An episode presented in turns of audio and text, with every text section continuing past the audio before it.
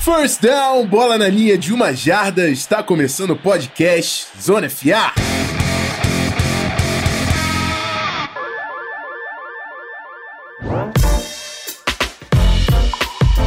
Isso aí, galera. Estamos vivos. Eu vou que voz animada, cara. Eu, que voz animada. Amigo, bicho. eu vou começar falando. ainda Começa, bem. por favor. Ainda por favor. bem. Eu não queria fazer esse programa de outra forma. Estaríamos perdendo, amigo, muito conteúdo. Não... Obrigado. Obrigado, Case Keenan, seu homão. Muito obrigado. Mas, enfim, vou, vou, vou, apresentar quem tá aqui comigo. Na verdade, repetimos. O que time que tá ganhando não, não se mexe, entendeu? Tá aqui comigo Pedro Pinto, tudo certo, Pedro? Tudo certo, meu amigo. E um pequeno parente só antes que a gente comece a falar dessa rodada fantástica que foi do Divisional Round, eu fico muito feliz toda vez que a gente grava com o nosso outro menino que tá aqui hoje, que toda vez que eu vejo a foto do Skype dele, me traz boas lembranças. Então, assim, é só isso que eu tenho a dizer. Aparece a foto dele do Skype e eu olho assim e falo, ah, Aquele dia foi muito bom. Mas é isso aí. Dito isso, dito isso, vamos que vamos, que o podcast hoje tá fantástico, tá fantástico. É isso aí, tá comigo também o Guilherme Beltrão, repetimos o time. É... Guilherme Beltrão tá, tá fazendo bem pro, pro menino. Pro... Eita! Tá fazendo bem pro amigo Pedro que vive de memórias. Só memórias é, agora, né? É, exatamente, exatamente. Mas enfim, eu não vou ficar zoando ele agora, o clima tá amistoso, vou manter assim, né? Skull Começa Vikings. pra ver. Começa pra ver, meu irmão. Exatamente. Isso aí, não, para tudo. Skull Vikings. Skull Vikings. Primeira Skull coisa que eu falar é Skull, Skull Vikings. Dito isso, boa noite, boa tarde, bom dia. É um prazer estar aqui de novo com meus amigos. Só pra galera entender, a minha foto do WhatsApp, do, WhatsApp, do, do Skype, é uma selfie minha lá no Super Bowl 50. Por isso que esse imbecil do PP fica feliz, porque lembra o título dele, do Broncos. Enfim, eu também Só pra galera não ficar perdida. Eu, eu, também eu te amo. Mas enfim, vamos pro podcast hoje, tem muita coisa. Eu tô só. Vocês vão me permitir aqui. Gui não precisa colocar esse, isso aqui no, no podcast, não, mas só pra começar bem começado.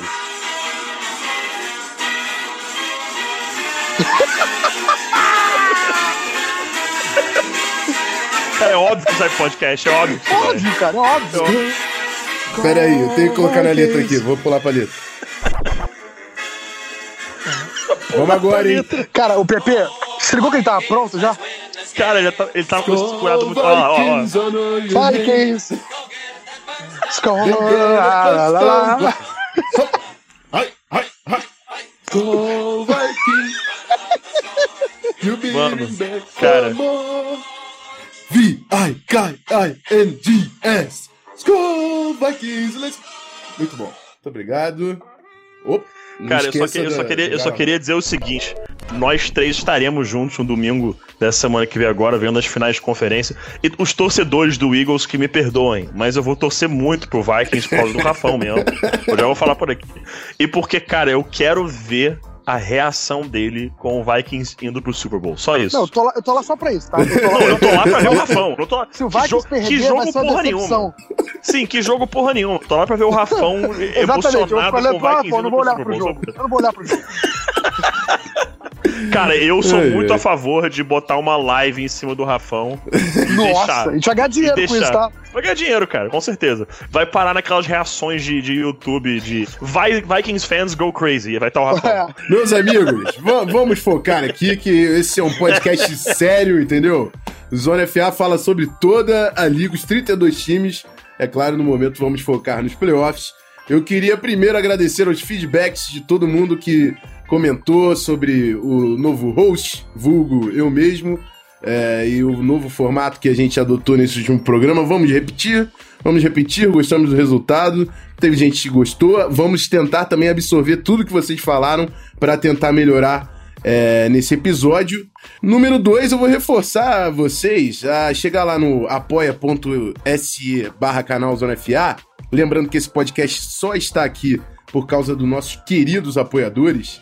Mas foi porque foi engraçado, amigo. No jogo do Vikings teve bastante. Teve uns conteúdos engraçados, digamos assim, no, no grupo. Mandei alguns áudios, fiquei um pouco maluco. E se você quer participar disso da próxima vez, entra lá, cara. Entra lá, que não é, não é nada que vai doer no bolso e, enfim, informação e conteúdo é o que não falta pra galera que tá participando da família Zona FA, do Locker Room Zona FA. chega mais, chega mais. E chega de, de enrolação também, chega de enrolação. Vamos pro primeiro bloco, vamos falar dos, dos jogos do final de semana passa, passado. Final de semana passado, né? Ainda tá perto. Tava comentando com meus amigos que eu ainda não, não absorvi direito, né? Esse, um jogo em específico, é claro, mas a rodada da NFL que passou. Mas vamos falar, vamos falar dela. No primeiro bloco a gente faz um recap do Divisional Round. Vamos lá.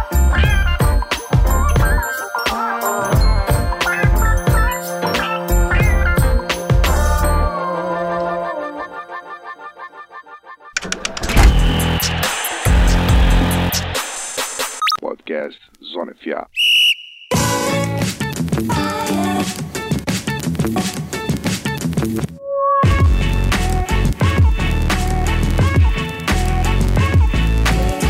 Isso aí, meus amigos. Chegamos, chegamos. Semana de final de conferência, tá acabando a NFL, cara. Tá acabando a NFL. Mas para ser bem sincero, eu não, não tô conseguindo nem pensar nisso. Hoje meu foco tá, tá, tá complicado. Mas vamos falar dos quatro jogos do final de semana. E como eu fiz na semana passada também, vamos começar pela Conferência Americana. Vamos começar pela AFC. E eu vou começar pelo jogo que eu acho que vai render menos assunto. Nada contra os meus amigos torcedores do Patriots, torcedores do Titans. Mas foi o jogo menos emocionante do final de semana, não é isso? Tô errado? Cara, a verdade, mais pura é que Patriots e Titans foi o jogo bosta da rodada. Essa é a grande verdade. foi o jogo que destoou completamente das outras partidas. É, rolou aquela emoção inicial de esse jogo vai ser bom quando o Titans abriu o placar, mas logo em seguida o Patriots meteu 30 e cacetada pontos, unanswered ainda por cima. É, então foi de fato o jogo bosta da rodada. É, se você discorda de mim, você está errado, sinto lhe informar, porque o jogo foi muito chato assistir mesmo. Independente do time que você torce, foi um jogo muito chato. É, os outros destoou mesmo. Foi, eu até cantei essa pedra, cara. Eu falei, ah, a direção do Titans garantiu que o Mike Mularkey fica. Bosta nenhuma, meu amigo. Eu cantei essa pedra, cara. É, foi só o Titans sair, tomar a cacetada do Patriots, que rapidinho, rapidinho, é, o Mike Mularkey ia ser saído, né? Ia ser demitido, algo do tipo. E foi o que falaram, que mutually agreed to part ways. É o famoso Malarkey. Seguinte, meu amigo, é... tá dando não, tá?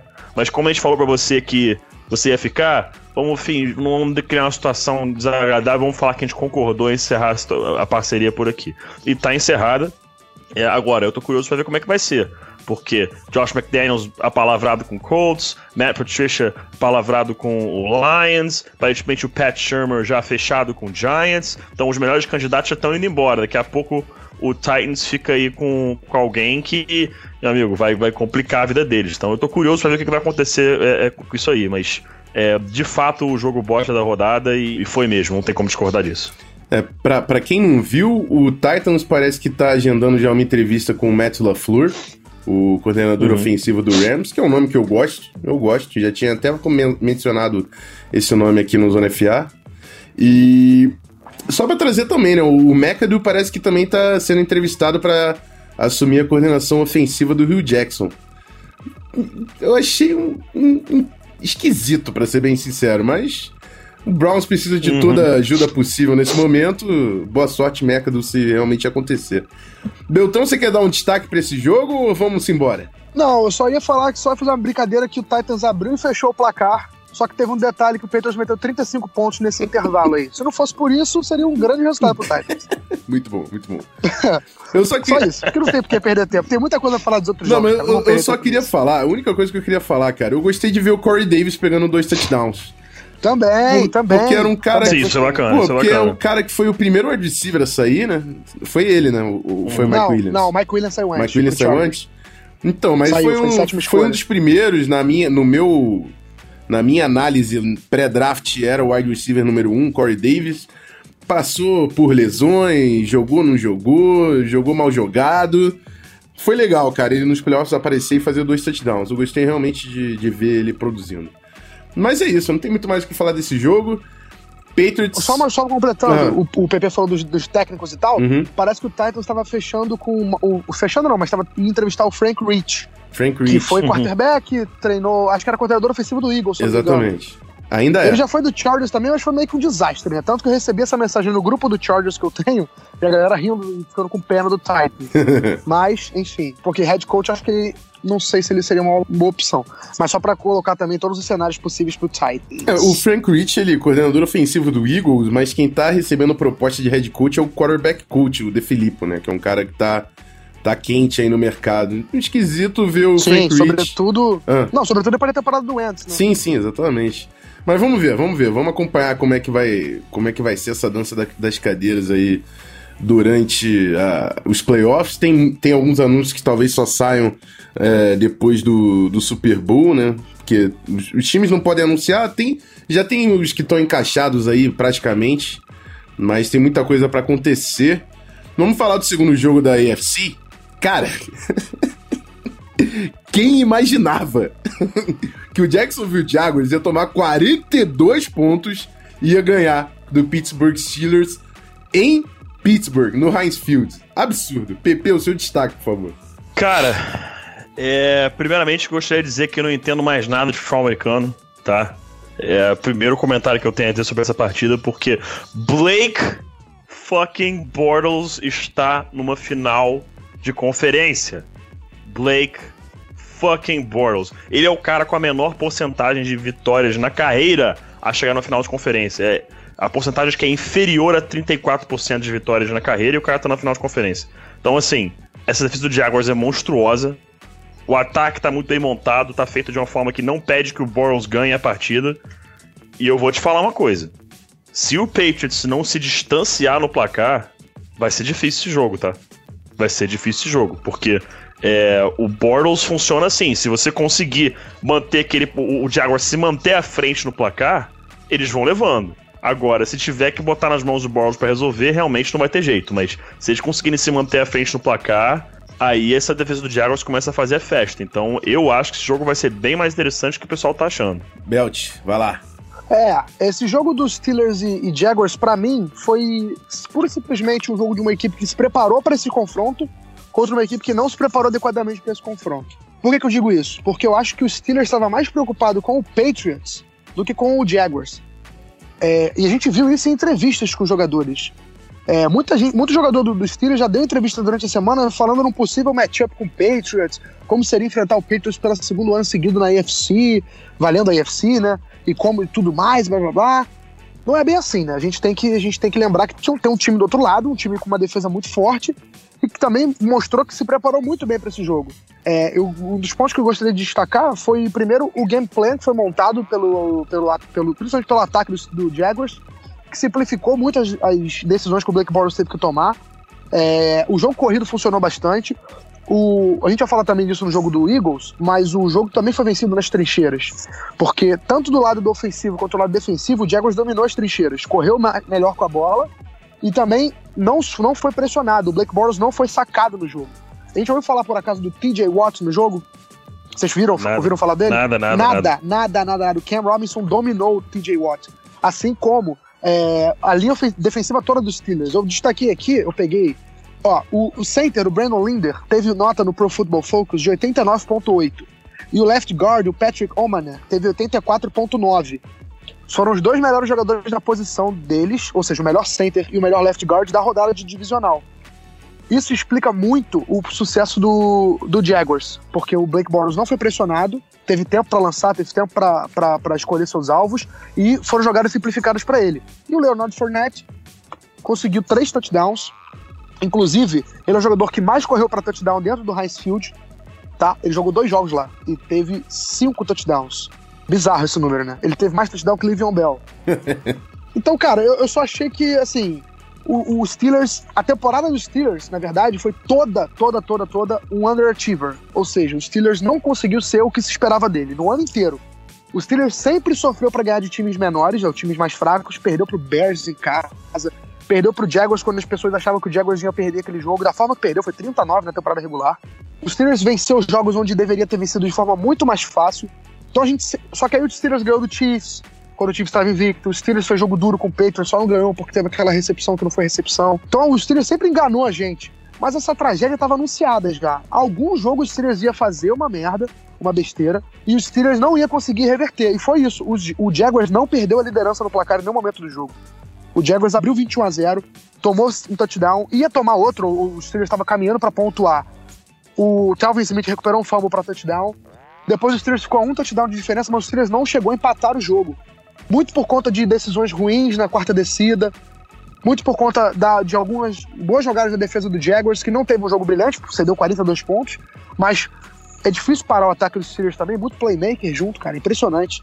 Mas é isso, cara, eu achei que foi, no, no geral, foi um jogo que os Steelers, assim, uma tragédia que já estava anunciada. Os Steelers não teve um ano para você olhar e falar, putz, esse time aí encheu os olhos. Foi um ano que os Steelers, pro talento que esse time tem, eu acho que foi um ano bem abaixo da média. Eu acho que precisa de mudança, inclusive, na comissão técnica. Olha, eu vou falar só o seguinte, é... Eu acho que tem que ter alguma mudança. Eu não acho que tenha que ser o Mike Tomlin que tenha que sair, mas alguma coisa tem que acontecer. Acho que especialmente em relação à defesa, que não tá legal. Simplesmente não tá legal isso. É, mas acho que o maior problema é o que o David Cashel falou hoje. Né? A gente tá gravando aqui no dia 16 de janeiro. David Cashel veio e falou hoje com todas as letras que tinha muito jogador que passou a semana focado no Patriots e não no Jaguars. E, cara, é, acho que eu e o Rafão a gente pode falar isso é, como quem já jogou. Você não pode focar no próximo adversário, cara. Você tem que focar no que tá agora. Você tem que focar no game plan de agora. É, se você pensa no próximo adversário, você já perdeu o jogo já perdeu. Porque a NFL, a gente pode falar que o Blake Bortles é ruim, que tal time é horroroso, que não sei mais o que. Cara, é uma peça que você muda, um jogador que chega, que muda completamente o elenco. Então, ah, desculpa, muda completamente a potência do time. É uma liga muito equilibrada. Muito equilibrada. Para você ir de 4 e 12 para 8 e 8, por exemplo, são detalhes. São detalhes que definem uma diferença de outra temporada. E Pepe, só para aproveitar o seu gancho, perdão te interromper, Opa. mas é porque claro, claro, como, eu sou, como eu sou louco dos stats, eu puxei exatamente o que você falou, cara. O Jaguars, de 2011 para cá, vou puxar a campanha do Jaguars, tá?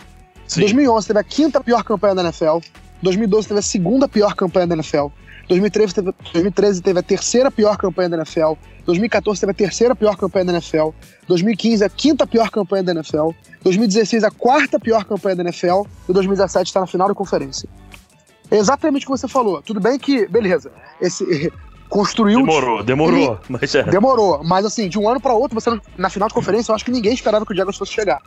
Então, o que você falou, o sim. time de, uma, de, um, um ano para outro virou, pegou os free agents certos, draftou certo, e é isso, montou o time para competir. Vide, vide assim, eu, eu não queria dar esse exemplo, mas é, um, é o exemplo mais recente que tem. Acho que foi o Chargers da temporada de 2016, que perdeu uma quantidade de jogos por menos de um touchdown absurdo. Não sei se foi o Chargers ou foi o Giants, não lembro agora. Mas foi, foi um dos dois Giants. times. Charles o Giants, né? Que perdeu é. a quantidade de jogos é, por menos de um touchdown de diferença, ou até, ou até um field goal de diferença, coisa absurda. Então, assim, é, você focar no seu próximo adversário, você não pode fazer isso. Isso é coisa de amador. Isso aí, para mim, foi falta de liderança no vestiário. Isso aí foi falta de mão firme na comissão técnica. Então, alguma coisa tem que acontecer. Porque você só, come... você só pensa no próximo adversário, não só se, se os líderes de vestiário permitem, mas se a comissão técnica permite. Então, isso aí com certeza foi alguma falha da comissão técnica. A preparação não foi feita de forma correta. E a liderança dentro do vestiário também. Para começar a pensar no Patriots, tá tudo completamente errado. Pensa no Jaguars, ganha do Jaguars, depois você fala em Patriots. Se não acontecer isso aí, você vai falar em Patriots, vai twittar sobre Patriots e vai passar vergonha em casa e vai ser eliminado. Então, é, é uma liga muito equilibrada e eu tô 200% de acordo com o que o The Castro falou. Que tá, é um completo absurdo você ser um profissional do seu esporte, estar tá nos playoffs falando da próxima rodada, sendo que você nem ganhou o próximo jogo ainda. É, eu acho que essa, essa pica vai pro McTominay, amigo. Ele é o head coach. Independente de qualquer coordenação, uhum. qualquer posição, é. ele é o cara que tem que dar essa direção. Perfeito. Mas eu vou dar o meu destaque, porque eu acho que o game plan do Jacksonville Jaguars foi extremamente eficiente. É claro, eles tiveram a vantagem de abrir logo de cara três posses de bola.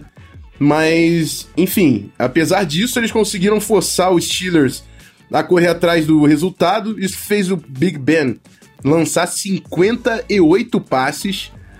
E o Livion Bell, é claro, foi afetado por isso, teve só 18 carregadas, foi isso? Não, 16 carregadas. Amigo, 16 carregadas do Livion Bell para 67 jardas. Você anulou de graça uma arma extremamente potente do Pittsburgh Steelers. É, além disso, eu queria falar do Blake Bortles, Porque, é claro, a, arma do, a grande arma do ataque do Jaguars foi o Fournette, que fez três touchdowns, mas o Blake Bortles completou 14 passes. Desses 14 passes foram nove recebedores diferentes. O que eu quero dizer com isso é: o Blake Bortles não é o melhor lançador de, de bola, ele não é o melhor passador como quarterback. Mas ele tá olhando o campo todo, amigo. Ele tá olhando o campo todo. Nove, nove recebedores diferentes nesse jogo. É claro, o volume dele é muito menor, isso facilita demais, foi o que a gente falou. O Jaguars sempre tenta facilitar ao máximo a vida do Bortles. E deu certo, deu certo. Por vacilo dos Steelers, por mérito do Jaguars. Enfim, vai ser legal. E eles estão com uma swag, amigo. Eles estão com uma confiança que tá legal de ver. Eu quero ver esse Jaguars é, indo pra Foxborough. vai, vai, vai, enfim, vamos ver. Amigo. Se você não vai falar, eu vou falar. É. Eu quero o Jaguars indo lá, eliminando o Patriots. Falo mesmo, não tô nem aí. Ah, Podem vir me xingar no Twitter porque eu falo. Boa pode, sorte com a pode, fanbase, tá? pode vir me xingar. Pode vir Boa que eu vou sorte. bloquear mesmo. Pode vir me xingar que eu vou bloquear mesmo, vou bloquear com gosto. Não, cara, vai ser uma baita porque, história. Não, eu não aguento. Não, é porque. E, não é porque é o Patriots, não. É porque eu não Se fosse qualquer outro time, eu não aguento mais. Eu não aguento mais esses caras todo ano na final de conferência. Eu quero que o Jaguars vá lá sim. Eu quero que o Jaguars ganhe sim, porque eu não aguento mais. Não aguento mais. Não gostou? Pode me xingar no Twitter e eu te mando um bloco de, de, de, de presente. Pode vir. Pistolou! Cansei, cansei já. Pistola. E aumentou, Pô, aumentaram o um recorde, né? E vocês sabem que eu sou super fã do Brady, pago um pau absurdo pro, pro, pro, pro Bill Belichick, mas vai me desculpar, eu não aguento mais. Não aguento mais. Só deixando o stat aqui que eles aumentaram o recorde, são sete finais de conferência consecutivas, né? Só isso. Isso eu acho que. Ah, isso é ridículo. Eu né? acho que são 12 das últimas 15, uma parada assim. Enfim. É ridículo não, esse ridículo. É, é, é, tipo assim, eu, eu, falei isso no meu Twitter outro dia, é uma vergonha pra EFC esse número. Mas assim, beleza, é um número, é mérito pra caramba dos dois. Mas é uma vergonha pra EFC, por outro lado, porque deixar isso acontecer é vergonhoso. Tipo, não tem nenhum time que consegue competir com o Patriots, é bizarro. Mas enfim, você falou do, do swag da, do time, até o social media do Jaguars tem swag. O, assim que acabou o jogo, o Twitter do Jaguars soltou assim: cuidado com o que deseja. 45 a 42 Jaguars. E logo depois tweetou o seguinte: pegou o tweet do Mike Mitchell. O Mike Mitchell falou que ele sobre os Steelers e Patriots, falando: nós podemos jogar com eles no inferno, podemos jogar em qualquer lugar, nós vamos para New England e vamos ganhar. Aí o Jackson viu foi e tweetou: vocês podem jogar com eles no Madden também, durante toda a off-season. Tenha! Tenha! É. é isso, é, foi, foi o que eu falei, os caras ficaram pensando tanto no Patriots que o Jaguars foi lá e falou: beleza, irmão, a vaga é minha e eu vou tirar onda com a tua cara. E merecido. Tá perfeito, perfeito. Pagou. Foi e pagou a conta. Vamos ver. Os Steelers têm muito talento, vamos ver como é que vai ser a off-season desse gigante da AFC. Eu ia falar que nesse ano é, ficou nítido, né? A, a diferença da NFC para a AFC. A competição que teve na NFC para playoff e a competição que existiu na, na Conferência Americana.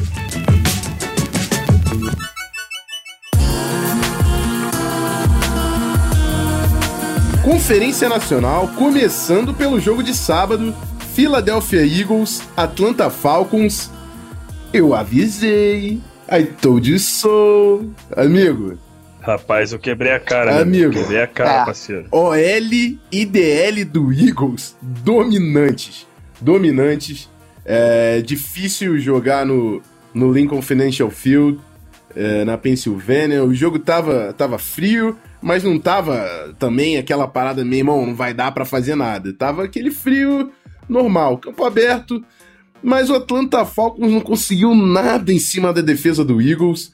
10 pontos, uma performance realmente imponente do Eagles dentro de casa. Placar baixo, como eu achei que deveria ser pro Eagles passar, e deu Eagles. Guilherme Beltrão, seu destaque nessa partida. Bom, eu começo meu destaque é, fazendo meia-culpa aqui e dizendo que eu fui um dos enganados pra, desse time do Eagles, tá? É, eu subestimei as defesas e, uhum. e também coloquei muita hype nos quarterbacks. Isso serve para o jogo do Eagles, mas também serve para toda a rodada divisional. Tirando o jogo do Patriots, obviamente, que, os, que o Brady. Beleza. É, mas enfim, eu subestimei as defesas. Eu achei que, que o Eagles que o não Brady ia segurar. É, beleza. É, exatamente. Não tem o que falar. tipo, porque não eu perder meu tempo. Dizer. É, não tem o que dizer, porque eu vou perder meu tempo.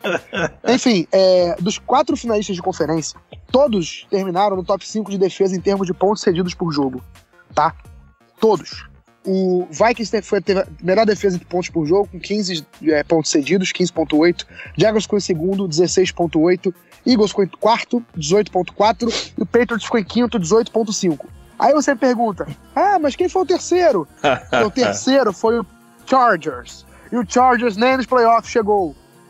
Mas enfim, feito o desabafo clubista, é isso que o Rafa falou, cara. As trincheiras ganharam o jogo pro Eagles.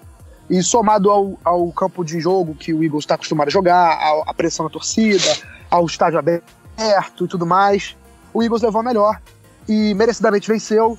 É, acho que o, o, Acho não, o Kyle Shanahan faz muita falta no, nesse time do Falcons.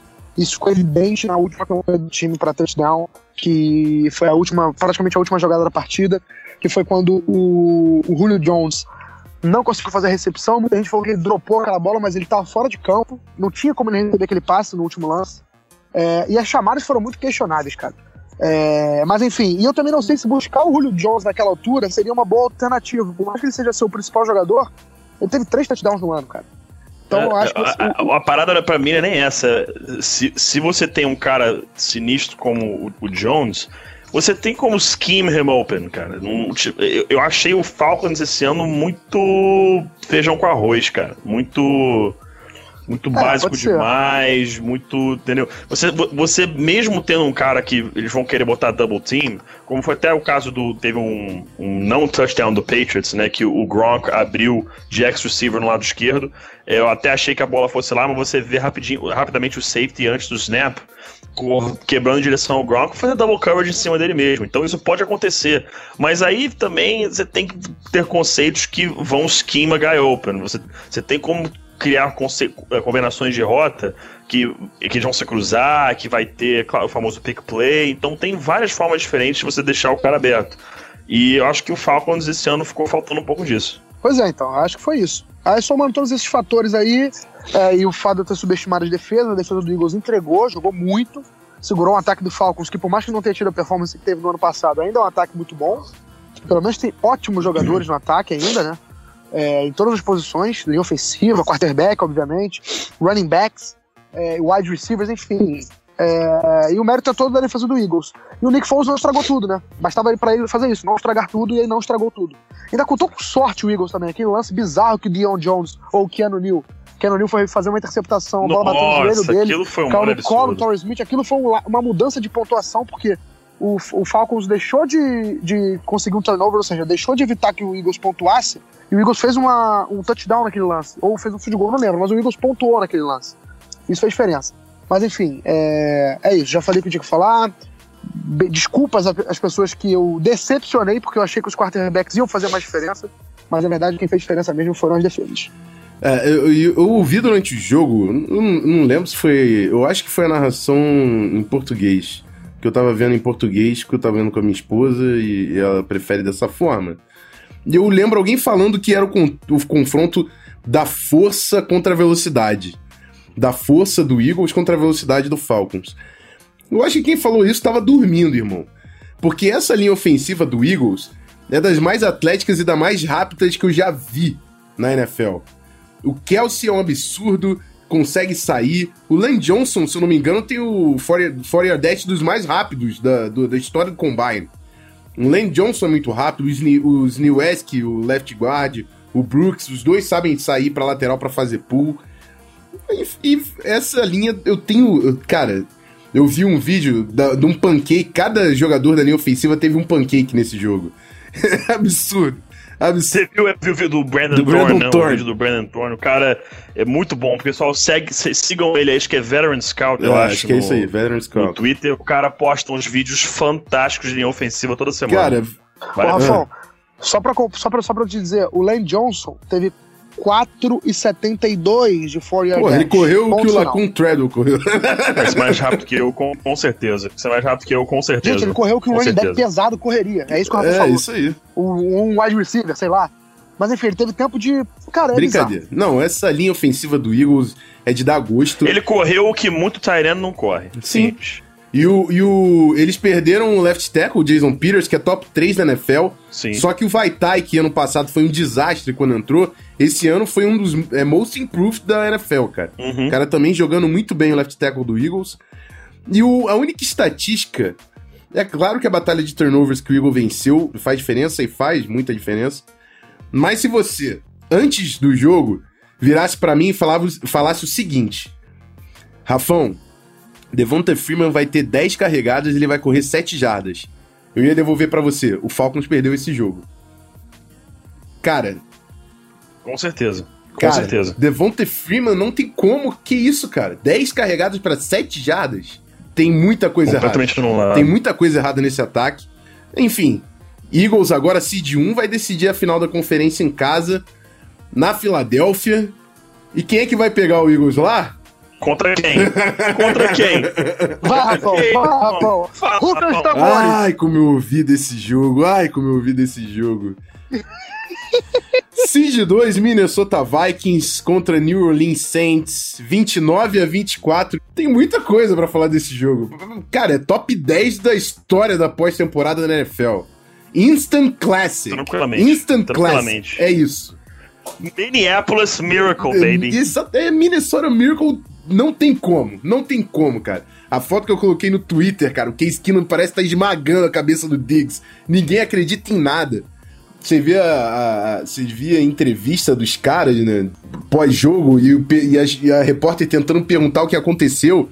Eles, cara, depois da última jogada eu não consigo lembrar de mais nada que aconteceu antes dela, tá ligado? A galera, ninguém conseguia acreditar no que estava acontecendo. Mas enfim, vamos falar desse jogo. Eu vou começar com vocês.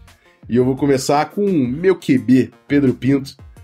Por favor, ah, seu, seu primeiro comigo. comentário aí no, na cara, segunda semifinal da NFC. Cara, é, antes de falar sobre isso, uma das melhores reações também que eu vi foi do. Eu, eu, tenho, eu gosto muito de, de, de stand-up comedy, né? Especialmente o stand-up comedy americano, eu gosto bastante. É, e tem um cara em especial que eu gosto muito, que é o Bill Burr, que é um dos maiores comediantes que já existiram. O cara tem um podcast e o meu querido amigo, o Carlos Leite, mandou para mim é, na, segunda-feira que ele gravou o podcast dele de domingo assistindo ao jogo. E ele, ele dá as reações, tipo, tipo, live do que tá acontecendo. Cara, ele surta completamente com o final da partida. E ele fica falando, não, eu falei que o Saints ia ganhar, eu falei que o Saints ia ganhar, eu falei que o Saints ia ganhar. E ele surta, cara, surta. Vou até ver se eu acho isso e posto lá é, com o Twitter do, do Zona FA só pra mostrar a reação do cara. Mas enfim, dito isso, Cara, começou o jogo, acho que qualquer pessoa normal ia assistir e falar assim, cara, o Vikings já ganhou, né? 17 a 0 o Drew Brees, porra, menos de 50% dos passes completos, tem nem 100 jardas, duas interceptações. Esse jogo acabou, esse jogo o Vikings já levou, mas eu me lembrei do pensamento que a gente teve, Rafão, no intervalo do Super Bowl 51. Cara, a gente tá falando de Tom Brady, esse jogo só acaba quando apita. E eu pensei a mesma coisa, falei, cara, do outro lado tem o Drew Brees, esse jogo só vai acabar apitar, meu querido. E liter, literalmente, de fato, só acabou com o cronômetro zerado. E, cara, foram um dos três minutos americano mais fantásticos que eu já vi. Eu tava na casa de um, de um amigo meu, era aniversário da esposa dele, ela tinha feito um churrasco pra galera, a gente ficou curtindo a tarde, depois o pessoal é, sentou para assistir é, o segundo jogo. Eu não pude ver o jogo do Jaguars Steelers, eu, eu, eu vi em VT é, na segunda-feira no Game Pass. Eu assisti o jogo do, do Saints e do Vikings ao vivo. E aí tava naquele final de jogo, né? Saints fez o field goal e tal. Eu tô olhando ali meio sem expectativa do que vai acontecer. É, achando já que tava muito difícil pro Vikings. Cara, quando a, na hora que o Diggs sobe para pegar a bola, você vê o Williams chegando já capando o tackle. Cara, eu já botei a mão na cabeça, tipo, mano, não acredito que isso tá acontecendo. Não é possível. Não é possível. Cara, eu. É, é, é, cara, esse, esse, esse time tá destinado a coisas maiores, cara. É a única, é a única explicação que, que, que, que tem, porque não era pra ganhar não, aquele jogo. Não, não, não era para ganhar, não era acabou ganhar. de chorar agora. Eu sei, cara. Não, não era para ter ganho aquele jogo, cara. Você, vamos ser bem sinceros, não era para ter ganho, cara. Não era para ter ganho aquele jogo. 10 segundos faltando na própria linha de 39, cara. Não era para ter ganho o jogo. Então, cara, Não era, não era, simplesmente não era. E eu vou só, só, só vou tocar um áudio aqui muito rápido. Você já sabia que eu ia mandar esse áudio, porra! Que defesa é essa? Então, entendeu? Isso, é, isso foi só pra vocês entenderem o que foi mais ou menos o Rafão no domingo. Isso foi um áudio só. Eu toquei, eu toquei um só. Esse foi um áudio do primeiro. Isso foi um áudio do primeiro tempo. Tem um outro áudio que ele só manda meia hora depois do final do jogo. Algo do tipo, galera, eu só queria falar que eu, eu tô vivo. Eu tô em outra, tô em outra dimensão, mas, mas, mas eu tô vivo. Algo desse tipo, né? Então, assim, cara, esse, eu queria. Eu, eu, cara, eu teria pago qualquer valor para assistir o jogo lá do Rafão. Cara, deve ter sido a coisa mais fantástica do universo ver aquele TD rolando e a, e a reação dele, cara. Sem, sem sacanagem. Yeah, yeah. Então, cara, eu, assim. Cara, one of the all-time greatest games I have ever seen in my life. Sem, sem brincadeira. Final surreal cara, cruzar a linha de gol com o cronômetro zerando, isso nunca aconteceu na história da NFL, um jogo de playoff. Nunca. Nunca. A primeira vez na história da liga que um cara fez o touchdown da vitória com o cronômetro zerando na última jogada. Isso nunca aconteceu. Então... É, já aconteceu de, por exemplo, Demarius Thomas na prorrogação fazer um touchdown e acabar o jogo. Ah, mas é diferente. Deus, esse dia, cara. Esse dia acordei o prédio inteiro. Disso, tá? Esse dia acordei o prédio inteiro, cara. Esse dia acordei mas, enfim, o prédio inteiro. Isso que o PP tá falando, é que o PP tá falando é de tempo, de tempo regulamentar mesmo, né? O jogo normal, os quatro, os quatro quartos. O nunca aconteceu de um jogo acabar com um touchdown. Nesse caso, acabou. Acabou. Acabou.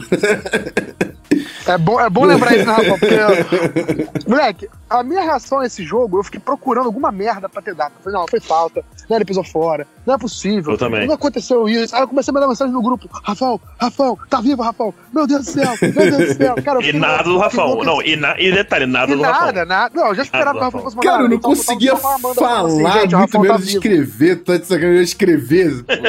Porra. Não, eu, cara, enfim.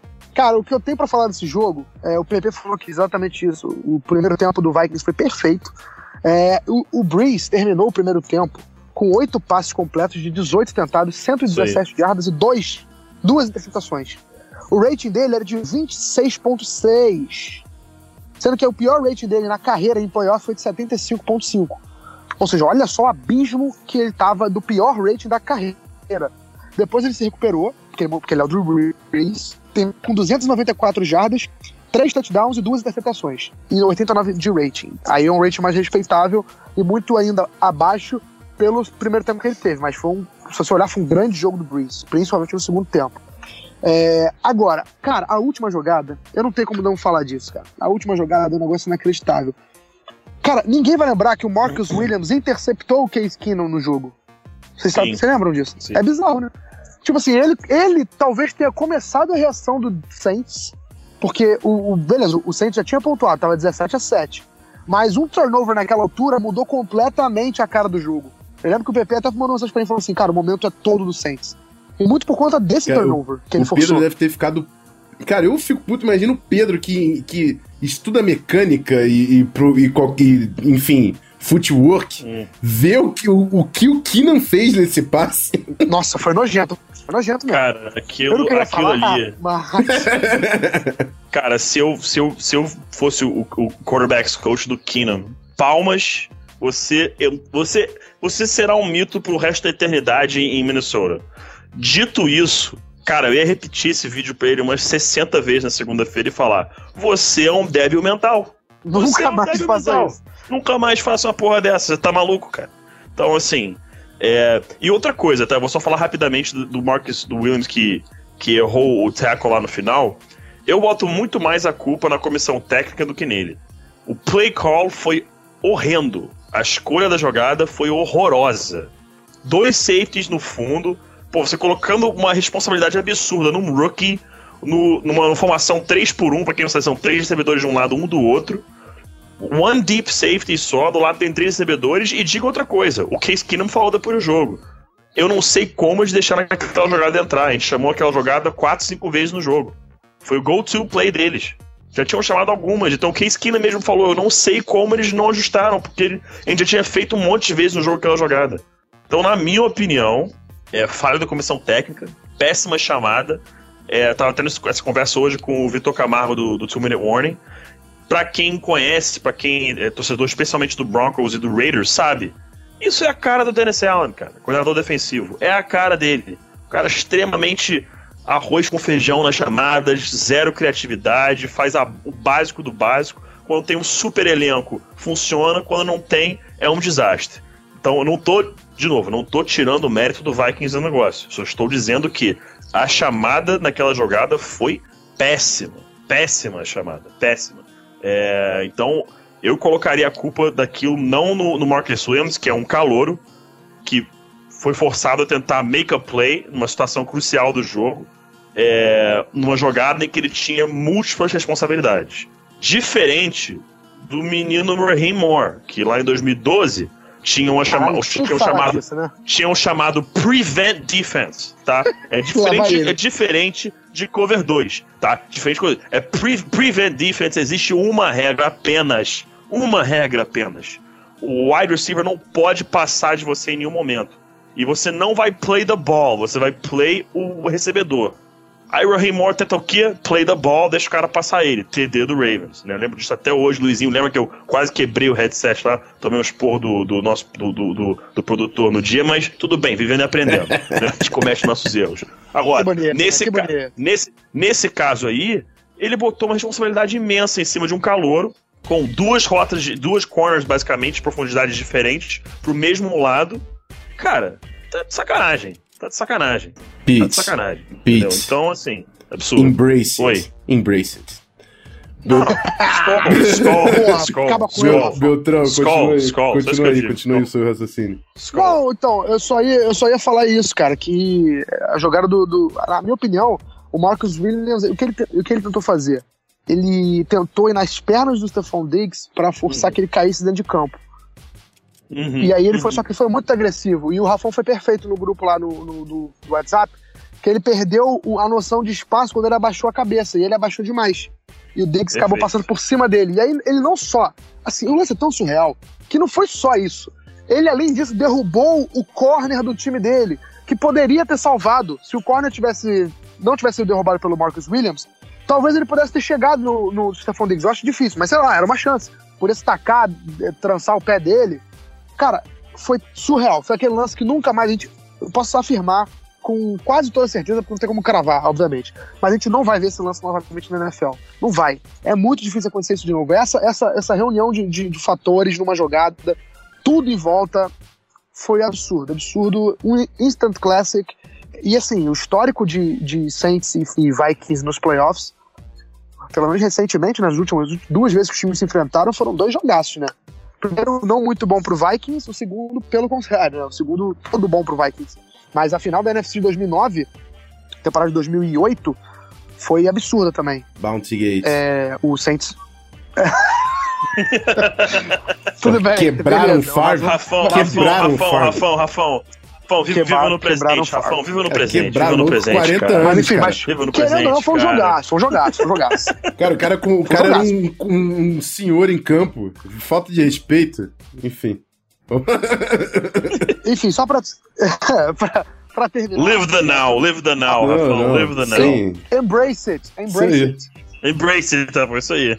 Enfim, só pra terminar, é, aproveitando que a gente vai estar tá falando do último jogo que aconteceu, antes de começar a projetar, é, eu falei que os QBs experientes iam fazer a diferença. Bom, acabou que eles não fizeram, mas eles não deixaram de jogar bem. É, vou pegar as estatísticas de todos aqui. O Matt Ryan teve talvez a pior atuação dos três, dos quatro, mas não fez um jogo muito ruim. Não dá pra falar que ele foi o fator de perder. Ele teve 200, 210 jardas, um touchdown, 86 de rating. É, o Brady teve 337 jardas, 3 touchdowns e 102 e 5 Foi um dos melhores jogos da temporada dele. Né? Sim. O Big Ben o Rafa falou muito bem, ele lançou 58 passes, completou 37 para 469 jardas, terceira maior marca da história dos playoffs. Cinco touchdowns, uma interceptação e um fumble retornar para o touchdown. Coloquei essa estatística do fumble porque a interceptação e o fumble fizeram diferença.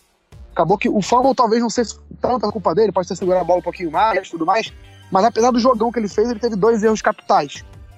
Mas jogou muito. Jogou muito. O, e o Drew Brees teve 25 de 40, 294 jardas, 3 touchdowns, 2 interceptações, 89 de rating. É, ou, seja, os caras jogaram. O Drew Brees, se não fosse pela catástrofe que aconteceu depois da defesa, teria vencido esse jogo. Mas, enfim, eles, eles entregaram. E o Case Keenan teve 25 entregaram. passes completos para 318 jardas, um touchdown e um milagre. Top dead, motherfucker! ele não consegue, incrível. Mas ele pode, hoje, hoje, hoje pode, cara. Hoje, se eu tenho dia que pode, é hoje. Cara, pode e, e, e, pode muito, porque a gente, até, a gente até brincou, acho que foi, não sei se foi ontem ou foi no domingo, cara, acho que foi ontem. Cara, eu, eu só fiquei imaginando, tipo, se tivesse acontecido algo parecido com aquele Super Bowl 50 do Broncos e Panthers. Cara, ia ser muito simples, vocês iam ter que encerrar a transmissão sem a minha pessoa. Ia ser muito simples. eu, ia sair, eu, ia, eu ia isolar o headset até o teto, ia sair correndo que nem um maluco pelo estúdio, e vocês iam ter que encerrar a transmissão sem a minha pessoa, porque eu não, eu não ia ter condições físicas, muito menos psicológicas de, de, de, de ficar sério. Então, assim, cara, eu queria. Eu, eu, eu queria imaginar isso, cara. Eu só que. Eu, eu queria ter visto o Rafão, cara. Eu, vou, eu vou contar, é, assim, eu vou contar um momento, vou contar um momento.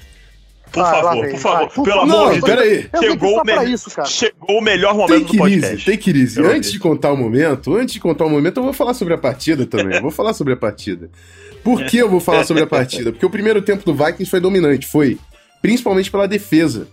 Porque no ataque, Mike quem não lembra o seguinte, não, não lembram do seguinte, a gente chutou um field goal da linha de uma jarda, tá? O primeiro field goal uhum. do Vikings foi da linha de uma jarda. A gente tava numa terceira para um. Que, aliás, a gente tava numa terceira para um. São bem questionados. Cara, terceira para um. Em vez de, meu irmão, Tay Train tava entrando tudo. A linha ofensiva do Vikings tá jogando muito bem no jogo terrestre. Uma terceira para um era touchdown do Latavius, cara. O seu líder em touchdown na temporada. O cara me joga uma fade no Rudolph. Terceira para um fade no Rudolph, cara. Tem, tem como ser mais peidão do que isso? Enfim, perdemos quatro pontos aí. E no final do segundo quarto, infelizmente, o menino Kai Forba ferrou um field goal de 49 jardas. Era para ter sido 24 a 0 esse, essa primeira metade. Aí sim, amigo, é para você falar: tranquilo, tranquilo, vamos manejar. Porque 17 a 0 contra o ataque que o Saints tem, eu não tava tranquilo. Minha defesa tava jogando muito, mas eu não achava que tinha nada acabado. E não, não deu outra, né? Não deu outra. O, o Breeze conseguiu espaço no segundo tempo e a gente viu o, o que aconteceu. Mas, cara, Case Keenan teve cinco jogadas para mais de 20 jardas no último período. e, e, e, eu vou falar, eu vou falar antes do momento, vou falar Acho que foi até nos últimos 5 minutos de jogo, cara. Foi no último período, foi os últimos 5 minutos de jogo é, aí teve. Foi um negócio não, bizarro. Lembro, não lembro de cabeça, mas assim, eu lembro muito pouco de cabeça. Eu vi esse jogo duas vezes já. O. O, eu, eu, queria, eu, queria, eu queria falar o seguinte, cara, porque é esse, essa é a vitória que a torcida do Vikings precisava. Eu falei muito disso ontem quando eu gravei o, o Vikings Brasil. Porque o Vikings era aquele time que falava que quando teve o punch bloqueado e sofreu a virada depois de fazer 17 a 0 todo, toda a torcida pensou: pelo amor de Deus, isso é a coisa mais Vikings possível. Você encerrar uma temporada com mole, com, com uma parada que não dá. E, amigo, a gente venceu o jogo com a parada que mais não dá na vida. A mais inacreditável que você já viu a gente venceu com essa jogada. A gente estava do lado bom da força dessa vez. A gente venceu de uma forma que é para expulsar todas as maldições, todas as zicas, tudo. É para expulsar o Gary Anderson errando o field goal que ia colocar a gente no Super Bowl depois de dois anos sem errar um field goal. É, é, é o Blair Walsh errando um field goal de 26 jardas. É para expulsar tudo isso. É pro Ted Bridgewater machucando sem contato há duas semanas do início da temporada regular. É o Zimmer tendo oito cirurgias no olho durante a temporada do ano passado e até perdendo o jogo. É para acabar com tudo isso. O cara do Good Morning Football, vou fazer muitas referências que eu já fiz no Vikings Brasil. Mas acho até que o público é diferente e não, não tô tão incomodado com isso. Vale o, falar, o, vale jornalista falar, do, do, Good Morning falar. Football, acho que, acho que foi o Peter Schrager. Ele falou que quando o Zimmer chegou em Minnesota, em 2014, muita gente falava dessas, dessas coisas de maldição, que é um time que chegava, mas dava alguma coisa errada. E ele falava que não, ele veio aqui para fazer um regime, um, um, regime não, né, uma, um, uma era diferente, que ele quer trabalhar sério, que ele não liga para essas coisas. Depois do field goal errado do Blair Walsh, o joelho misteriosamente estourado do Terry Bridgewater e quase perdeu o olho, ele viu que o buraco era mais embaixo. E hoje o Peter Schrager diz que ele tem tem sais com cheiros, aromatizantes e incensos no escritório dele. Ele faz de tudo, qualquer energia positiva que ele consiga, ele vem. E veio, amigo. E veio. Veio o milagre de Minnesota. A palavra é de proveniência divina, porque não tem como explicar isso que aconteceu. Era a vitória que o Vikings precisava. E o Case Keenan. Agora eu vou fazer a referência ao texto do Anthony Curti no Pro Football que o Case Keenan. Que ficou fantástico, O Case Keenan, ele não é o quarterback mais inteligente, ele não tem o melhor decision making, ele não tem o braço mais forte, ele não tem o melhor ball placement, ele não tem nada disso. Ele não é o melhor estendendo jogadas, scrambling, ele não é. Mas ele é o líder que o Vikings precisava nessa temporada. Ele, e ele teve um jogo que é esquina, amigo, porque o que esquina ele, ele faz essa jogada, ele solta a interceptação no back foot para você duvidar dele. Ele faz isso, ele fez isso no jogo contra o Redskins, ele fez isso no jogo contra o Rams, teve? Não, não sei, mas ele fez isso mais de uma, mais de uma vez. Mas quando chegou no quarto quarto, ele começou dropping dimes, dropping dimes pra lá e pra cá, porque a gente tem Diggs e Thielen. Uhum, Thielen uhum. tava aparecendo, meu irmão. É... Rodman do Chicago Bulls pegando o rebote. Os caras estavam no corno dele, ele tava indo lá em cima e plau! Ninguém vai pegar Caralho, esse rebote. virou a chave, senti, Ninguém vai senti, pegar esse rebote. Dylan Dix. Agora tu sentiu isso, porra? Não, não, não. Não, tava, tava virando, mas. Cara, tava... tô, olha só, deixa eu ser bem sincero. Tava, tava virando, mas eu senti o estalo quando ele falou: a gente tem Diggs e Thielen. Eu senti aquele técnico travou. Agora entrei. Agora Cara, entrei pra valer. Eu só tô esperando ele terminar de falar pra eu bater palma pra essa, pra essa análise.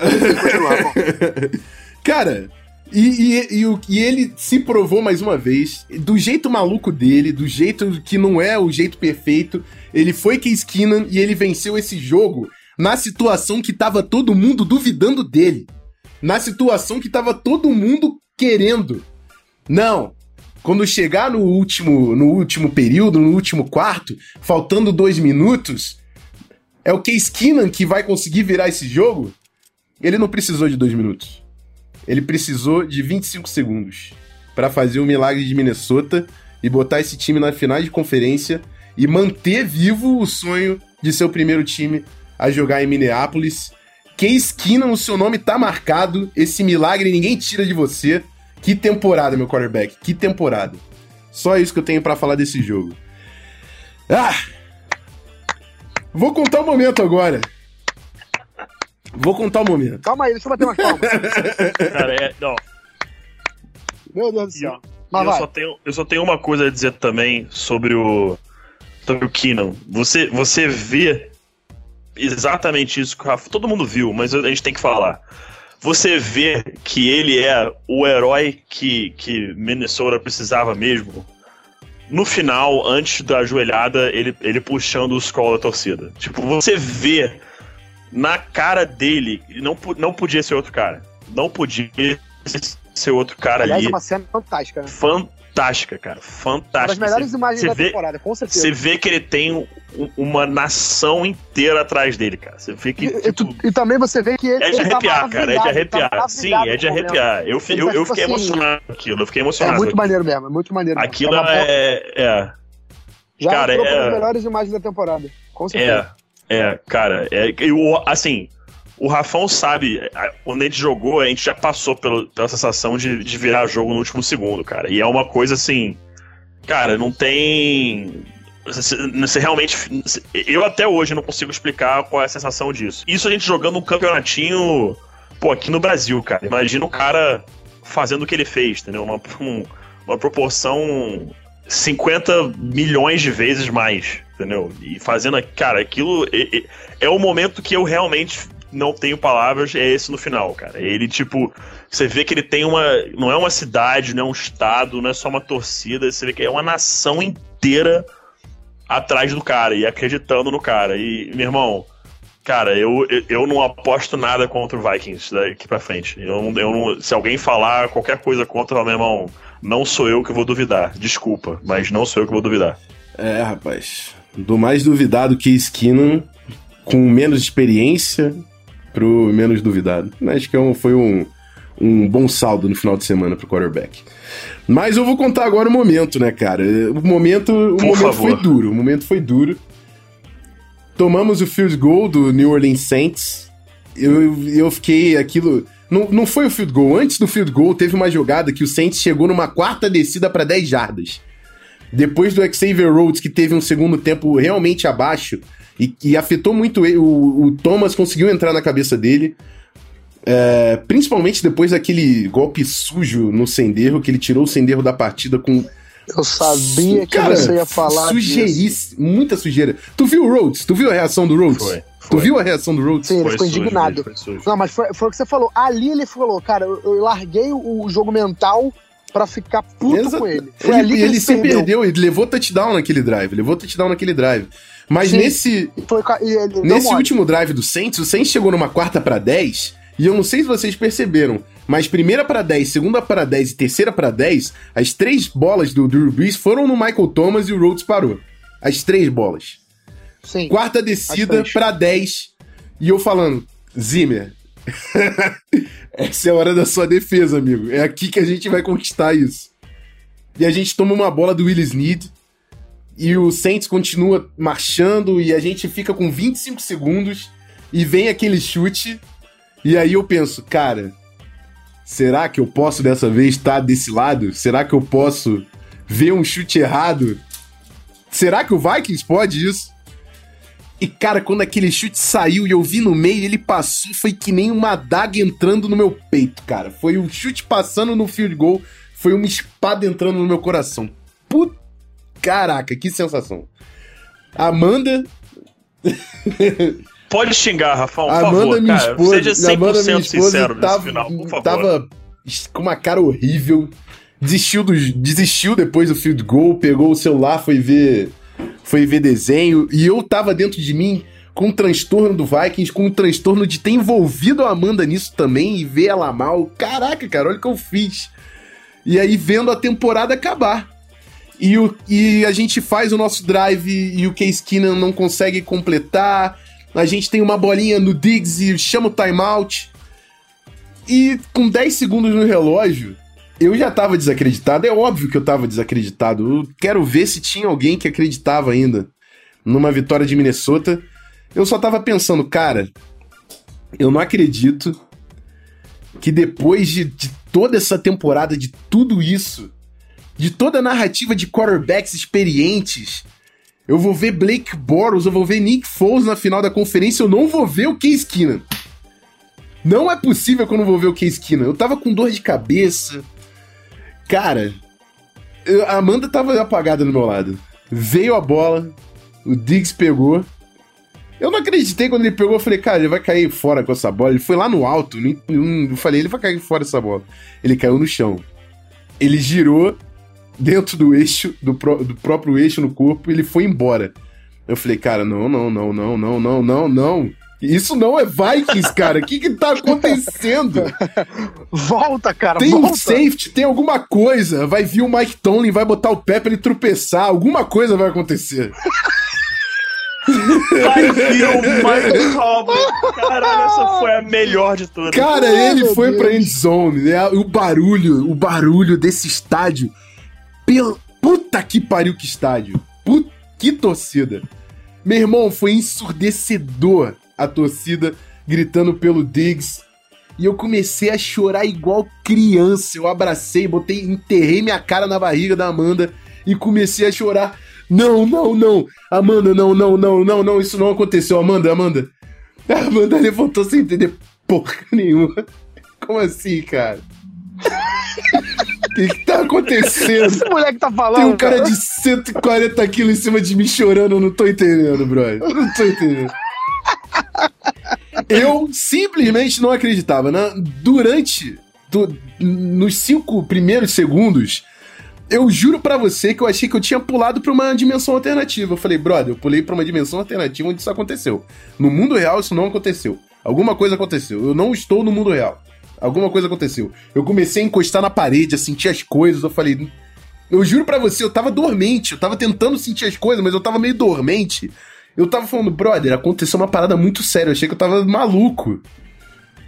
Mas o que aconteceu foi o milagre de Minnesota. Graças a Odin foi o milagre de Minnesota. Graças a Zimmer, graças a Spielman, graças a esse time. Que história, cara. Eu só quero que essa história não termine no final de semana que vem. Só quero que essa história não termine no final de semana que vem. Que essa foi a minha história. Essa que foi relato. a minha história. Minha história, por enquanto, termina aqui. mas vamos pro. pro Cara, mas vamos pro próximo bloco, né? Vamos falar da semana que vem. Jogos importantes, todos eles. Os dois. Vamos falar do finais de conferência, final da NFC, final da AFC. Depois da vinheta. Gui, tu tá, tu tá junto aqui, hein? Só pra. Só, porque a gente tem que falar o nome do Gui, cara. O Gui não tá aqui em voz, mas ele tá aqui junto com a gente. Mão. Saudades. E eu tenho certeza que ele Saudades. vai ouvir tudo isso e ele vai ficar com vontade de estar aqui para falar com a gente. Mas ele vai ter que ouvir. Maravilhoso! Vai ter que ouvir editar. Vai ter que ouvir editar. vamos pro próximo bloco, vamos falar das finais de conferência.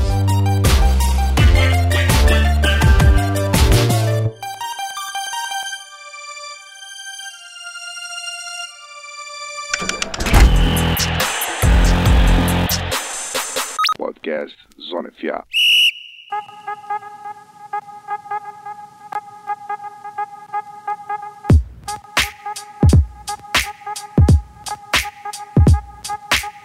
Isso aí, amigos. Estamos de volta, bloco final.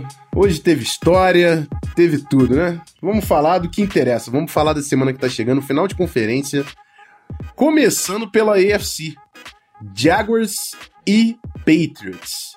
Seed 1 contra Seed 3. Tom Brady e Bill Belichick, amigo.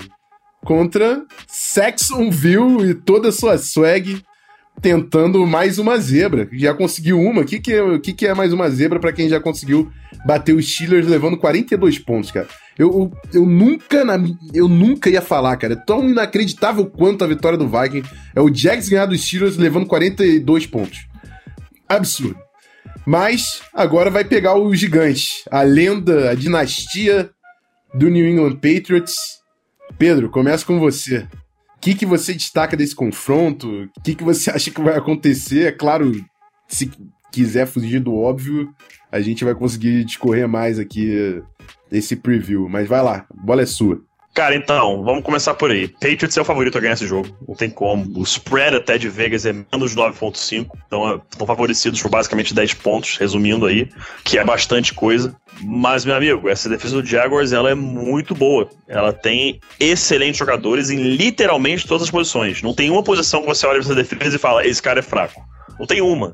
Não tem uma. Todos eles são muito bons. É, e é o que a gente falou um pouco antes, né? Que eu até brinquei. É, é, é um jogo que o, Patriots tem que sair marcando touchdown logo de cara. É, tem que abrir a distância no placar para forçar o Jaguars a correr atrás com o Blake Bortles.